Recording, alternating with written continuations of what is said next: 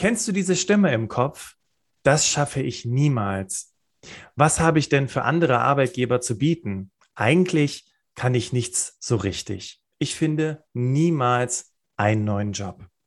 Wir kennen ihn alle, den inneren Kritiker. Und mit meinem heutigen Interviewgast spreche ich darüber, wie du lernst, mit dem inneren Kritiker umzugehen, sodass er dich nicht daran hindert, deine Wünsche und Ziele zu erreichen. Außerdem gibt er dir Einblicke in die Glücksforschung und wie du diese Erkenntnisse nutzen kannst und in dein Leben integrieren kannst. Herzlich willkommen, Ayosha Dreisaner. Vielen Dank, Bastian. Ich freue mich, hier zu sein. Herzlich willkommen zum Berufsoptimierer Podcast. Der Podcast zu allen Themen rund um Bewerbung und Karriere.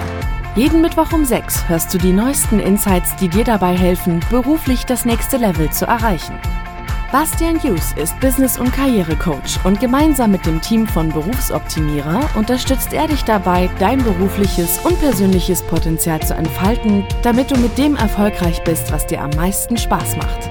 Wir freuen uns auf die heutige Folge und sagen danke, dass du dabei bist.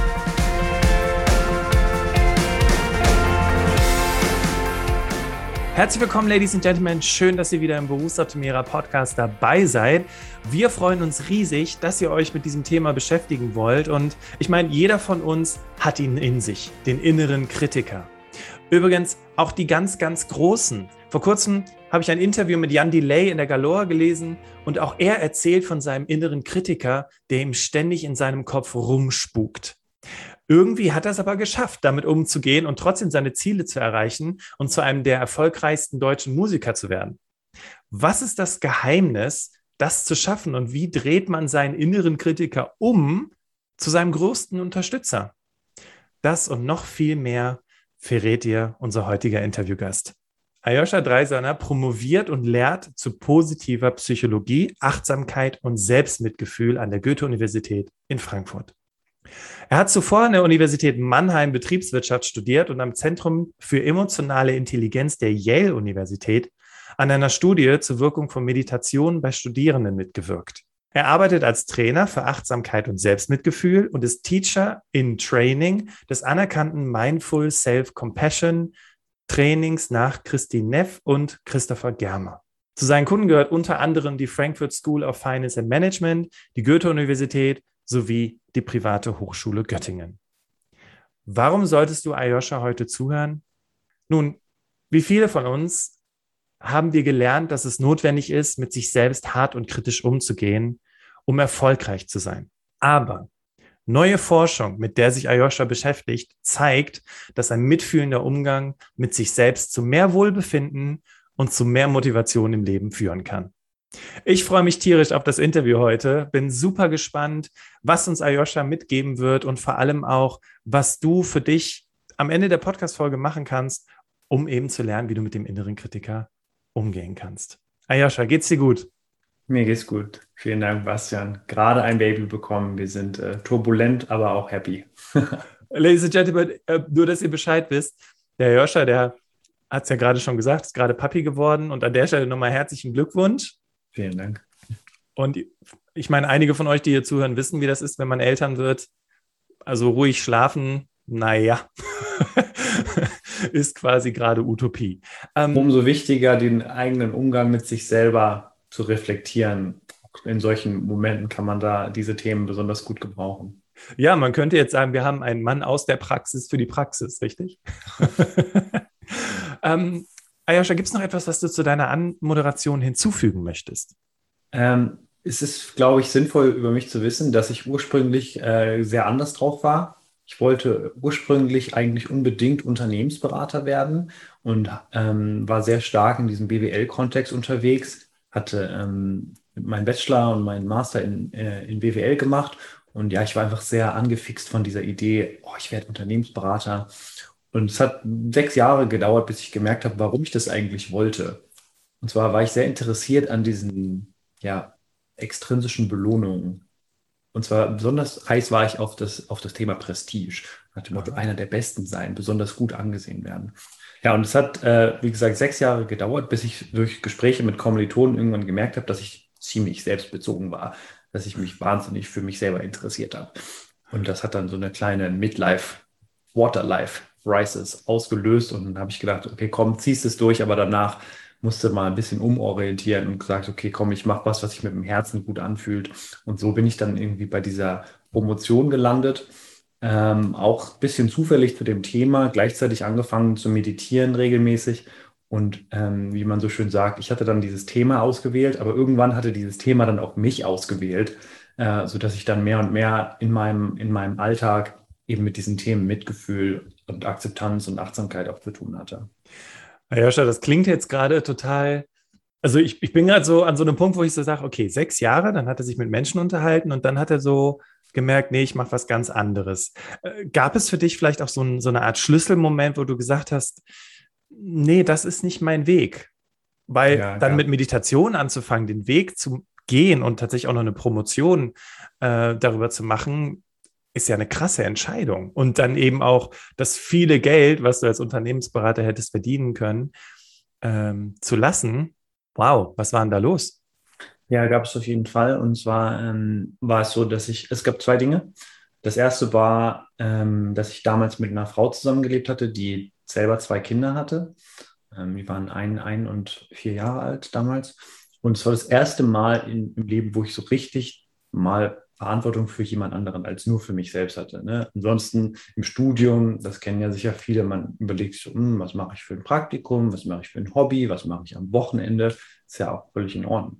Aber es war für mich das erste Mal, dass ich wirklich ähm, ja äh, mal für jemand anderen da sein müsste, morgens in die Kita bringen und die Windel wechseln. Und es hat irgendwie gemerkt, oh krass, es gibt auch noch andere Menschen auf der Welt als mich. Ähm, und und ein, ein weiteres Schlüsselereignis, werde ich nie vergessen, war auf einer WG-Party. Äh, da hatte ich so eine Art Offenbarung, dass meine Kollegen, also meine Mitstudenten und ich, uns immer über die gleichen Themen unterhalten haben. Und das waren drei. Und zwar war das einmal die Frage, bei welchem Professor kann ich am einfachsten eine 1-0 schreiben? In der Unternehmensberatung ist nämlich wahnsinnig wichtig, gute Noten zu haben. Ja. Dann als zweites, wo machst du Praktikum? Und wo wirst du als erstes arbeiten äh, nach dem Master? Und diese Themen, die kamen so häufig auf, dass ich mir gedacht habe, so, wow, was ist eigentlich mit uns los? Wir haben ja eigentlich auch noch irgendwelche tieferen Gesprächsthemen, so außer unsere eigene Karriere. Und dann habe ich, ja, so ein bisschen Selbstabscheu entwickelt und dachte mir so, nee, das geht aber nicht, ich muss, ich muss hier raus. Krass. Also das, also, aber du hast recht, das sind die Dinge, die die Menschen halt beschäftigen und das sind die Dinge, über die man redet, bis man dann vielleicht irgendwann feststellt, was mache ich hier eigentlich? Mhm. Krass, okay. Und das hast du ja ziemlich früh erkannt. Also dann eben zu sagen, ich gehe jetzt in den Weg, äh, gehe jetzt den anderen Weg. Und wie kam es dann dazu, auch zu sagen, okay, äh, jetzt aber richtig so, weil du hast gesagt, du hast Meditation in dein Leben integriert, äh, du machst eine Promotion darüber. Wie, wie ist das passiert? Also die Meditation kam mehr oder weniger zufällig. Meine Mutter ist äh, tief verwurzelt in diesen Meditationsthemen. Ähm, ich hatte dann äh, Zen-Buddhismus einmal ausprobiert ähm, und zwar war ich in einem Retreat, äh, kann ich auch empfehlen, das ist das, ähm, der Benediktushof in Holzkirchen, das ist einer der größten spirituellen Zentren in Europa. Äh, und ich, dort gibt es äh, einmal im Jahr ein Studentencamp, ähm, wo Studenten hingehen können und ein bisschen so ein, ja, so ein Geschmack von Achtsamkeit machen, Bogenschießen, Tango, Meditation, achtsames Gehen, achtsames Arbeiten. Das hatte ich dann ausprobiert, war aber sehr skeptisch, nach dem oh, weiß nicht, mit euren Räucherstäbchen geht mal weg. Ähm, und dann dachte ich, okay, ich probiere das jetzt mal aus für ein halbes Jahr. Und dann habe ich gesagt, wenn ich das dann danach immer noch doof finde oder nicht sicher bin, dann höre ich halt auf. Und dann habe ich einfach das regelmäßig gemacht mit meiner sozusagen Deadline, von wegen bis dann und dann probierst du dieses Ziel mal aus. Äh, und dann bin ich halt dabei geblieben. Ja, und gleichzeitig ähm, habe ich dann überlegt, so, hey, was kann ich machen in meiner Zeit? Hey, Promotion, das ist cool, da kann man sich intellektuell ein bisschen austoben. Äh, ich bin tief verwurzelt in der Friedrich-Naumann-Stiftung. Ähm, und ähm, für die, die promovieren oder promovieren wollen, in Deutschland gibt es ja sozusagen die Lehrstuhlpromotion oder die externe Promotion. Und ähm, in meiner Erfahrung, wenn man eine externe Promotion macht, also irgendwie selbstfinanziert ist oder ein Stipendium bekommt, dann ist man sehr frei.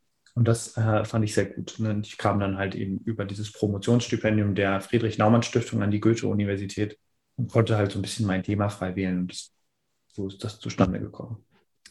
Cool. Dankeschön, dass du das nochmal mit uns geteilt hast. Und Ja, Ladies and Gentlemen, wie habe ich Ayosha kennengelernt? Es war tatsächlich so durch Zufall um 23 Ecken. Wie ihr ja wisst, arbeite ich mit diversen Universitäten zusammen und unter anderem auch mit der Goethe-Uni Frankfurt. Ja, und dann war irgendwann die Frage, hey, wir machen ja diese Studie zum Thema Ziele erreichen. Hast du nicht Lust mitzumachen? Und ich war auch erst an so einem Punkt, dass ich dachte, boah, ich bin jetzt seit fast fünf Jahren Karrierecoach, ähm, boah, muss ich jetzt da so eine Studie mitmachen? Aber dann habe ich irgendwie gedacht, nee, es wäre doch einfach mal spannend und einfach mal zu gucken, was daraus entsteht. Und dann, äh, ja, hatten wir beide, saßen wir, saßen wir, glaube ich, noch zu dritt in diesem Call, als alle anderen weg waren. Und dann ist dieses Interview heute zustande gekommen. Klasse.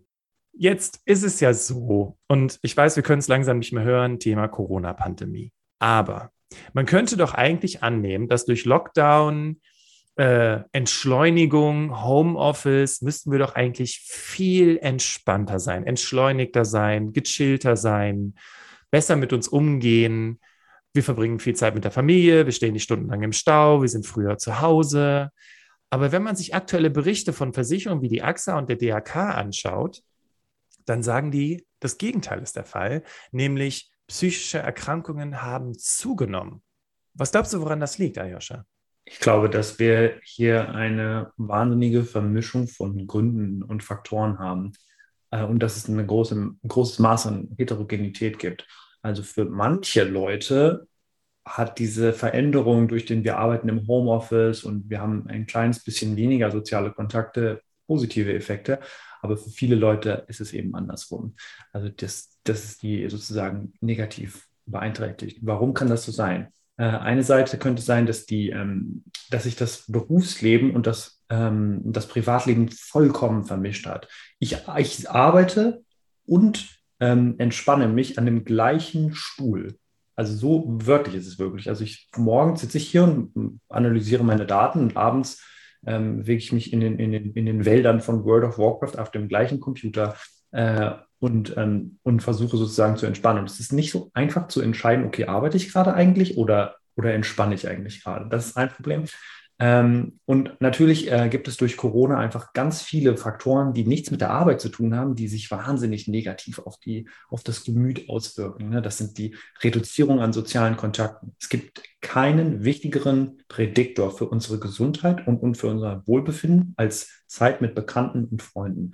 Und wenn die runtergeht durch die Corona-Zeit, dann hat das erstmal nichts mit der Arbeit zu tun, sondern einfach die, dieses weniger soziale Interagieren das hat einfach einen so dermaßen negativen Effekt auf unser Wohlbefinden, dass, äh, dass es mich nicht wundert, dass die Leute jetzt, dass es denen schlechter geht. Und ähm, gerade ein, eine Sache von, ähm, von diesem Nicht-Homeoffice, sondern wir arbeiten im Büro, ist eben diese, diese, ja, diese belanglosen Interaktionen am Arbeitsplatz. Man, man geht zur Kaffeemaschine und, und jemand erzählt einem irgendwas völlig Willkürliches vom Wochenende, was nichts mit der Arbeit zu tun hat und man, man unterhält sich nur für eine Minute. Aber diese Interaktionen, die sind so wichtig für unser Wohlbefinden und die sind jetzt nicht mehr da. Wir sind einfach mehr alleine und das ist, glaube ich, der Hauptgrund, warum es viele Leute eben ähm, ja tatsächlich jetzt schlechter geht in der Corona-Zeit. Krass. Ähm, aber auch irgendwie nachvollziehbar, weil wir sind soziale Wesen, richtig? Und mhm. ich kann mir auch vorstellen, dass unser Gehirn, was ja noch so ein bisschen in der Steinzeit hängt, irgendwie auch mhm. nicht unterscheiden kann, was jetzt eigentlich Arbeit und was jetzt World of Warcraft ist. Weißt du, so weil, weil der Körper im Prinzip in derselben Haltung ist und äh, ja, dieselbe Beschallung, dasselbe Licht etc. etc. Ähm, wir wollen ja heute über den inneren Kritiker sprechen. Wir wollen ja das, also unser Ziel in der heutigen Podcast-Folge ist ja, dass die Damen und Herren, die uns hier zuhören, lernen, mit dem inneren Kritiker umzugehen. Beobachtest du jetzt im Rahmen deiner Forschung, bedingt auch durch die Pandemie, ähm, dass auch der innere Kritiker hier nochmal eine entsprechende Auswirkung hat? Ja, ähm, also eine Sache, die in jedem Fall ähm, durch die Corona-Pandemie bei vielen Menschen jetzt passiert, ist, dass sie mehr Zeit alleine und mehr Zeit mit sich bringen, was natürlich jede Menge Chance gibt für äh, ungebetene Gedanken. Und äh, wenn weniger Ablenkung da ist, dann ist auch mehr Chance dafür, auf sich selber rumzuhacken. Äh, und auch hier gibt es natürlich eine starke äh, Heterogenität. Das heißt, manche Leute würden mehr auf sich rumhacken und andere weniger. Aber von der Tendenz her würde ich sagen, die, die Chance, ähm, ja, eben diese Gedanken über sich selbst zu haben, sind mehr da. Also es gibt weniger Ablenkung, es gibt weniger exciting Sachen, die passieren. Ne? Einfach nur mit sich mit Kollegen, dass man die sieht. Ne? Einfach so, ich bin hier alleine, ich arbeite an irgendeinem schwierigen Controlling-Problem, schaffe die Lösung nicht oder was auch immer. Und dann ist es natürlich leichter, ähm, erstmal ja, ein bisschen zu verzweifeln und auch sich zu kritisieren, anstatt kurz den Kollegen zu fragen, so, hey, ähm, kannst du mir mal kurz erklären, wie man einen S-Verweis macht? So, und ähm, das heißt, da sehe ich ähm, eine Gefahr, dass Leute vielleicht ähm, weniger die Kommunikation suchen mit anderen oder sich Unterstützung holen und vielleicht ähm, schneller in dieses, äh, ja, in diese negative Selbstbewertung gehen, so nach dem Motto, so, oh, ich kann das alles nicht und äh, ich bin das nicht und so weiter. Also wir kehren mehr und mehr nach innen, aber jetzt nicht im Sinne der, der, des Inner Work, also mit mir selber arbeiten, sondern vielmehr eher des Anzweifelns und ja, die Stimmen, die halt immer lauter werden, äh, weil wir halt eben keine Möglichkeit haben, uns abzulenken. Krass, ja. okay. Also ich habe keine Daten, ich habe keine Daten dazu. Ähm, also ich kann das jetzt nicht in dem Sinne belegen. Das ist ein bisschen eine Vermutung, die ich habe. Ähm, aber es, also diese, diese stärkere innere Wahrnehmung, die müsste da sein zurzeit. Ne? Und wie gesagt, was man jetzt draus macht, das könnte halt in beide Richtungen gehen. Ne? Mehr Selbstakzeptanz oder weniger. Genau. Und das ist ja auch das, was wir in dem Zusammenhang heute in dieser Podcast-Folge mit reinnehmen wollen, das Thema Selbstakzeptanz, weil wir verbringen ja die meiste Zeit eigentlich damit, uns so zu verhalten, wie wir eigentlich nicht sind, um Menschen zu beeindrucken oder zu gefallen, die wir niemals in unserem Freundeskreis haben würden. Mhm. Und das macht ja was mit uns. Jetzt beschäftigst du dich ja sehr viel mit dem Thema Glücksforschung. Und welche Erkenntnisse können wir deiner Meinung nach aus der Glücksforschung anwenden, um vielleicht diesem inneren Kritiker irgendwie so, ein, so einen Riegel vorzuschieben und auch diese, diese ich würde jetzt mal, es mal bezeichnen als Spirale des negativen Denkens, um da eben auch entgegenwirken zu können. Also die beste Strategie gegen jede Form von negativen Verhaltensmustern und ähm, Denkmustern ist immer ähm, Gewahrsam. Das heißt, wenn ich, ähm, wenn ich mir überhaupt erstmal bewusst mache, dass ich diese Dinge tue, dann verliert es schon mal sagen wir mal salopp, 50 Prozent an Energie. Ui, also wenn okay. ich jetzt merke, ähm, okay, ich habe hier diese, diese Aufgabe und bei dieser Aufgabe tue ich mich schwer und dann löst das bei mir einen Gedankenprozess aus und wegen, kannst das nicht, du bist zu dumm, äh, du wirst es nie schaffen, warum hast du dich überhaupt auf diesen Job beworben, du bist eh ein Versager, dann einfach dieses Gewahrsam, die Achtsamkeit zu sagen, so, oh krass, so rede ich mit mir, holy shit, das ist aber ungesund. Oder einfach zu sagen, so, ja, okay, krass, ich mache das manchmal, ich, ich hack auf mir rum. Und ähm, Bastian, ich wir seit fünf Jahren zu diesem Thema und ähm, ich mache das regelmäßig. Ne? Also ich, äh, ich schreibe meine Journal-Artikel, die Wissenschaft ist ein wahnsinnig kompetitives Feld und ähm, ich denke mir, meine Artikel sind nicht gut genug, meine Forschung ist nicht innovativ genug. Also diese, also man ist nicht frei davon. Ne? Dieses Thema Selbstmitgefühl, innere Kritik, das ist ein Prozess. Man wird es nicht, man wird das nicht erreichen. Das hat ganz viel mit der Vergangenheit zu tun und Mustern, die man gelernt hat. Das heißt, es ist immer wieder ein Prozess, es wird immer wieder passieren. Und es geht um dieses, der erste Schritt wäre immer die, die, dieses, dieses Wahrnehmen. Oh krass, ich mache das gerade. Ich hacke gerade auf mir rum. Und einfach nur zu sagen, so, ja, das ist gerade so, ist dieser kleine Schritt zurück. In der Meditation nennt man das, okay, wir gehen ganz kurz in die Vogelperspektive, sagen, hier ist äh, das Verhalten und hier bin ich. Und durch diese kleine Minisekunde dieses Abstands entsteht ähm, eben dieses ja, Bewusstsein. Und dann kann das Verhalten eigentlich sofort aufhören oder zumindest massiv reduziert werden. Äh, das ist eine Sache, die mir einfällt. Also könnte im Prinzip schon mal, also ich, ich setze das jetzt gerade mal so ins Praktische um, dass ich mir einfach vielleicht, weiß nicht, entweder ein Armband besorge oder so oder irgendwas, was mich daran erinnert, um in mir diesen Schalter umzulegen, zu bemerken, wie rede ich eigentlich gerade mit mir. Das ist eine super Idee. Also so eine Art, formt so eine Art Mantra. Ähm, so einmal kurz so, wie ist gerade der interne Dialog? Ne? Wie ist das, wie, wie rede ich gerade mit mir? Eine, eine schöne Metapher ist, ähm, also wenn man das Thema Selbstmitgefühl so äh, informell de definiert, ist zu sagen, wie gehe ich mit einem Freund um, wenn der eine schwere Zeit hat oder einer Freundin? Und wie gehe ich mit mir um? Ne, wie ist, was, was sage ich? Wie ist der Ton in meiner Stimme? Welche Gesten verwende ich? gegenüber der anderen Person und gegenüber mir selbst. Da sieht man, okay, wie ist der Unterschied? Das ist spannend, richtig, weil wir sind natürlich äh, gerade die Menschen, die uns hier zuhören, diese unglaublich hilfsbereiten, empathischen Leute, die hier im Podcast zuhauf vertreten sind. Das sind so Menschen, die, und ich kenne das von mir selbst, die unglaublich gerne helfen und für andere da sind und sich kümmern und unglaublich viel Aufwand betreiben, dass sich der andere wohlfühlt. Aber wie gehe ich mit mir selbst um? Wie, wie lebe ich vielleicht auch, ne? Die Frage, wie ist mein Zuhause? Wie ist mein Arbeitsplatz? Wie, wie sieht mein Auto von innen aus? Also solche Dinge auch. Äh, geht das in die richtige Richtung, auch zu sagen, wie gehe ich mit mir um? Ja, und was du sagst, finde ich ganz wichtig. Also, ähm, also wir in der westlichen Gesellschaft haben wir einen starken Ich-Bezug. Ne, und äh, ich, ich, ich und meine Karriere und so weiter habe ich ja auch ein bisschen erzählt in meiner, in meiner Biografie, dass ich auch selber voll krass so getrieben war. Bin es natürlich auch immer noch ein bisschen, muss man ja auch ehrlicherweise sagen, äh, ist eben dieser starke Ich-Bezug. Und äh, wenn du jetzt sagst, viele HörerInnen sind eben ja sehr hilfsbereit und äh, auf andere fokussiert, dann kann ich das nur bekräftigen. Das ist etwas ganz Wunderbares, weil das Streben nach, nach Sinn ist meiner Meinung nach besser ähm, für ein gutes Leben als das Streben nach Glück. Weil Glück ist ein Abfallprodukt eines guten Lebens. Und wenn man einfach nur versucht, Glück zu jagen, dann wird man es nicht finden, wie der Hund, der seinen Schwanz jagt. Von daher ist eine Orientierung des Lebens darauf, wie kann ich anderen Menschen helfen, zum Beispiel deren Leben besser machen oder das Leid in irgendeiner Weise verringern, das ist sehr sinnvoll. Ähm, die Frage nach dem, wie gehe ich mit mir selbst um, ist eine Frage des, wie schütze ich meine Ressourcen. Es gibt ja äh, im Flugzeug immer die Anweisung, bitte setzen Sie Ihre Maske erst auf, bevor Sie anderen helfen. Und der einfache Grund dahinter ist, dass wenn ich, ähm, wenn ich selber nicht atmen kann, dann habe ich keine Kraft, dann kann ich anderen Leuten nicht helfen. Und diese Metapher ähm, kann man eigentlich ganz gut verwenden für, für dieses Thema. Also auch im Beruf, wenn ich an meinen eigenen Grenzen bin, wie soll ich, wie soll ich jemandem mit meiner vollen Aufmerksamkeit, meinem vollen Mitgefühl helfen können, wenn ich, ähm, wenn ich selber, wenn es mir selber total schlecht geht? Es gibt sogar einen Fachbegriff dafür, äh, für Krankenschwestern und Ärzte, und das heißt Compassion Burnout.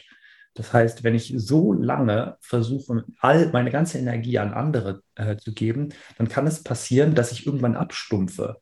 Und das Leid von anderen berührt mich gar nicht mehr. Krass. Und das sind dann Menschen, die, die ihr Leben lang für andere gelebt haben und die haben irgendwann so lange äh, aufgehört, sich auf sich selbst zu achten, ihre eigenen Grenzen zu wahren, Zeit für sich zu nehmen, dass sie irgendwann gar nicht mehr helfen können. Und das kann ja nun nicht im Sinne der Gesellschaft sein. Von daher sage ich, es ist wichtig, einen mitfühlenden und achtsamen Umgang mit sich zu haben, um zu sagen, okay, hey, ich brauche jetzt mal Zeit für mich. Oder ich muss auch mal Nein sagen. Selbstmitgefühl bedeutet auch manchmal zu sagen, so nein, sorry, ich kann das jetzt nicht, ich schaffe das nicht, ich bin einfach gerade voll. Ähm, ich will dir helfen, aber ich brauche diese Zeit gerade, um mich zu sammeln. Und dann, dann helfe ich dir natürlich wieder gerne. Stark. Jetzt hattest du gerade gesagt, ja, das hängt mit Mustern zusammen, mit Dingen aus der Vergangenheit, Dinge, die wir erlebt haben. Lohnt mhm. sich der Blick in die Vergangenheit, um was anders zu machen in der Zukunft? Also lohnt es sich zu sagen, okay, ja, da ist bestimmt was passiert damals in meiner Familie oder mit meinen Eltern oder in meiner Kindererziehung oder was auch immer, warum ich heute so mit mir umgehe, wie ich mit mir umgehe. Was würdest du sagen? Ja, da gibt es verschiedene Antworten zu und ähm, ich gebe einfach mal beide Antworten. Die ähm, viele, viele Therapieformen würden das mit Ja beantworten die, also die Psychoanalyse insbesondere und auch die Verhaltenstherapie oder auch die tiefenpsychologische ähm, Variante, die würden sagen, es ist gut, äh, eben diese vergangenen Muster ähm, aufzuarbeiten, weil aus, aus Erkenntnis kann Veränderung entstehen.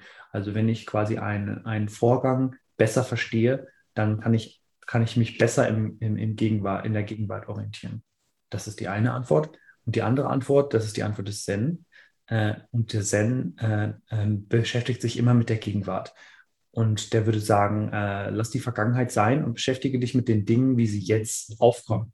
Tatsächlich ist es aber so ein bisschen die gleiche Antwort, weil die, wir sind ja die Summe unserer Vergangenheit. Das heißt, wenn ich äh, dazu neige, eben etwas neurotisch über, an Dinge ranzugehen, etwas ängstlich zu sein, dann hat das ja Gründe. Oder wenn ich dazu neige, ähm, auf mir selber rumzuhacken, auch das hat Gründe. Und wenn ich dieser, diesen Verhalten, dieser, dieser Verhaltensweise in, in der Gegenwart begegne, also das wäre so richtig typisch Zen, ähm, dann komme ich auch damit, dann komme ich auch damit klar. Und ich würde sagen, das ist eine individuelle Sache. Also für manche Leute äh, ist es hilfreich, in der Vergangenheit zu rufen und äh, mehr zu verstehen. Und für andere Leute ist es besser, eben die Dinge quasi so im Hier und Jetzt zu ähm, denen zu begegnen. Interessant, weil ich habe mir vor kurzem äh, zwei Hörbücher gehört, wo ein älterer Philosoph und ein jüngerer Mann miteinander reden. Einmal dieses, äh, du musst nicht von allen gemocht werden und du bist gut genug, heißen die Hörbücher. Mhm. Und da geht es um die adlersche Psychologie slash Philosophie, die ja genau quasi dann auf das Zen aufsetzt und sagt, naja, gut, das ist jetzt in der Vergangenheit passiert, aber du kannst es ja jetzt ändern, ne, mit dem, was du alles hast, um jetzt eben einen anderen Weg zu gehen. Jetzt haben wir gerade schon gelernt, okay, erstmal wahrnehmen, wie rede ich eigentlich mit mir? Aber wie bekomme ich denn jetzt meinen inneren Kritiker, sagen wir mal, in den Griff? Wie kriege ich den kontrolliert, dass der mir halt nicht ständig in die Parade fährt und äh, ich anstatt Dinge anzugehen, Dinge eher schleifen lasse oder sogar ähm, mich davor sträube, obwohl ich eigentlich irgendwo in mir drin weiß, dass ich das hinkriegen könnte. Mhm. Also ähm, in der Forschung wissen wir, dass was ganz gut funktioniert, sind Schreibübungen. Also für die, die es interessieren, einfach mal googeln Selbstmitgefühl Schreibübungen. Da ähm, findet man ganz guten Ansatz. Und es funktioniert im Prinzip so, dass man sich ein Verhalten, eine Verhaltensweise überlegt, für die man sich ähm, gerne mal immer wieder kritisiert. Dann schreibt man die auf. Und dann, dann passiert was, ähm, in dieser Schreibübung passiert was ganz Wichtiges, dass man einmal kurz überlegt, was will der innere Kritiker eigentlich? Gibt es eine Weise, in der der innere Kritiker versucht, mir zu helfen? Dann schreibt man ein bisschen darüber, weil sehr oft ist es so, dass wenn man mal kurz darüber nachdenkt, dass der innere Kritiker durchaus positive Ambitionen hat. Zum Beispiel, dass er uns vor Peinlichkeit bewahren will. Ja, wenn wir sagen so, ey, halt nicht die Präsentation, du wirst versagen. Die Intention ist, wir wollen nicht, dass du ausgelacht wirst. Wir wollen nicht, dass du dich blamierst vor deinen Kollegen. Das heißt, die Intention ist eine positive, aber die Art und Weise ist destruktiv und die ist nicht hilfreich. Das ist dann der zweite Schritt in dieser Übung. Und äh, der dritte Schritt ist zu sagen, okay, in welcher Weise schadet das eben eher dieses Verhalten? Also was, äh, in welcher Weise führt dieses Verhalten vom inneren Kritiker eben dazu, dass wir vielleicht nicht das bekommen, was wir wollen. Zum Beispiel, dass wir eben gar keine Chance haben, im Unternehmen zu glänzen, wenn wir uns jetzt nicht trauen, dieses ähm, diese Präsentation zu halten, weil der innere Kritiker gesagt hat, du sollst dich nicht vor anderen Leuten blamieren. Das wäre ja blöd, weil dann würden wir ja nie Risiken eingehen. Und der letzte Schritt wäre dann zu sagen, okay, wie könnte einem denn nun Selbstmitgefühl helfen, ähm, das Verhalten zu ändern oder in irgendeiner Weise eben aktiv zu werden? Hat dir diese Folge gefallen? Dann höre jetzt Teil 2 des Interviews, in dem wir noch näher auf das Thema eingehen und dir alles Wissenswerte mit auf den Weg geben. Wähle dazu einfach in deiner Podcast-App oder in deinem Browser den zweiten Teil des Interviews aus.